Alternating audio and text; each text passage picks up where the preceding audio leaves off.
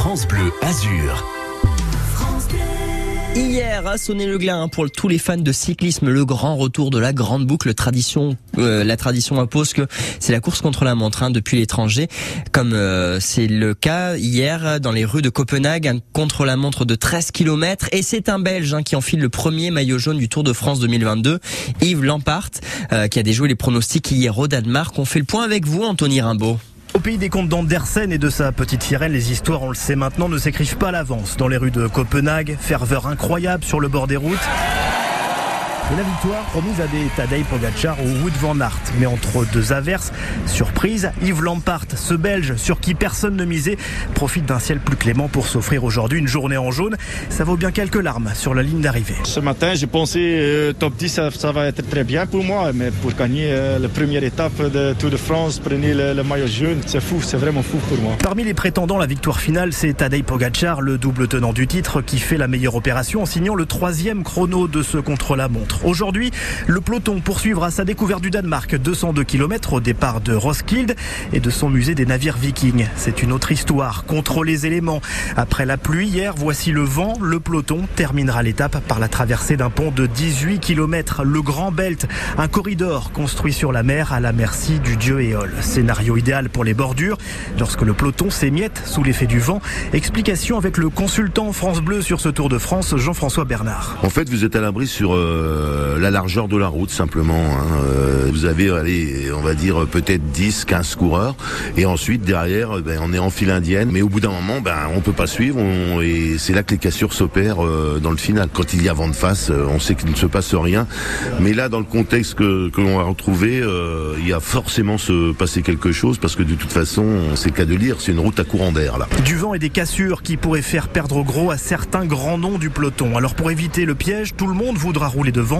Le Tourangeau Cyril Lemoine se prépare à une journée sous tension. Tout le monde va dire bon bah tel kilomètre euh, là va falloir être placé. On est quand même euh, presque 180 coureurs. À un moment donné, les 180 coureurs peuvent pas être devant. Il va falloir jouer bien tactique et euh, ça va être bien nerveux. Il va falloir être bien concentré. Concentration maximum pour cette étape aussi redoutée qu'attendue en ce début de Tour de France. Et aujourd'hui, deuxième étape, 202 km au Danemark entre Roskilde et Nimborg. Départ réel à midi 35 et comme toujours, France Bleu Azur vous fait vivre le tour en direct avec euh, avec toutes les infos également disponibles sur nos réseaux sociaux et notre euh, site internet francebleu.fr. 7h50.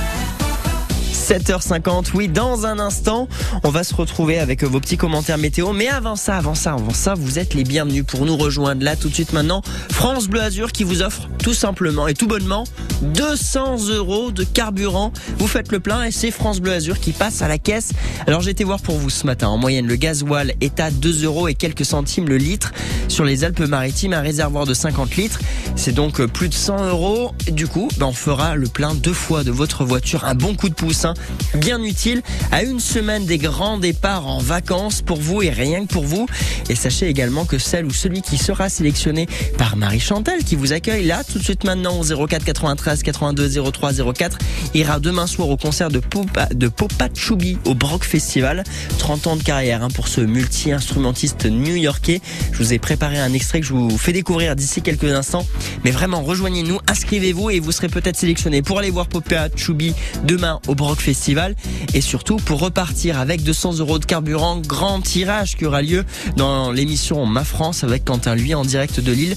Ce sera ce lundi à 13h. À 7h51, un petit coucou à vous hein, qui nous écoutez notamment euh, actifs sur les réseaux sociaux pour nous donner le temps qu'il fait chez vous. Alors je vous propose de nous euh, écrire la température, le temps directement sur le poste météo à la date du jour, notamment Philippe qui nous salue avec euh, ses 22 degrés à 7h pour Nice Nord. Il y a également Brigitte qui nous euh, salue également depuis Villeneuve-Loubet 21 degrés 7 sous un ciel bleu. Une petite brise qui fait du bien le soleil à l'horizon et le gazouillis des oiseaux qui enchantent le jardin. C'est beau, c'est poétique, c'est comme un lever de soleil pour vous, avec vous, France Bleu Azur toujours à vous accompagner. Vous continuez de nous donner hein, le temps qu'il fait chez vous. On peut également saluer Sylvien depuis, euh, depuis Tourette sur l'eau avec ses 20 degrés à 7h20, 7h52. Tout de suite la musique avec euh, les UB40 Kingstown Town. Ambiance euh, cosy, tranquillou. Avec vous de bon matin.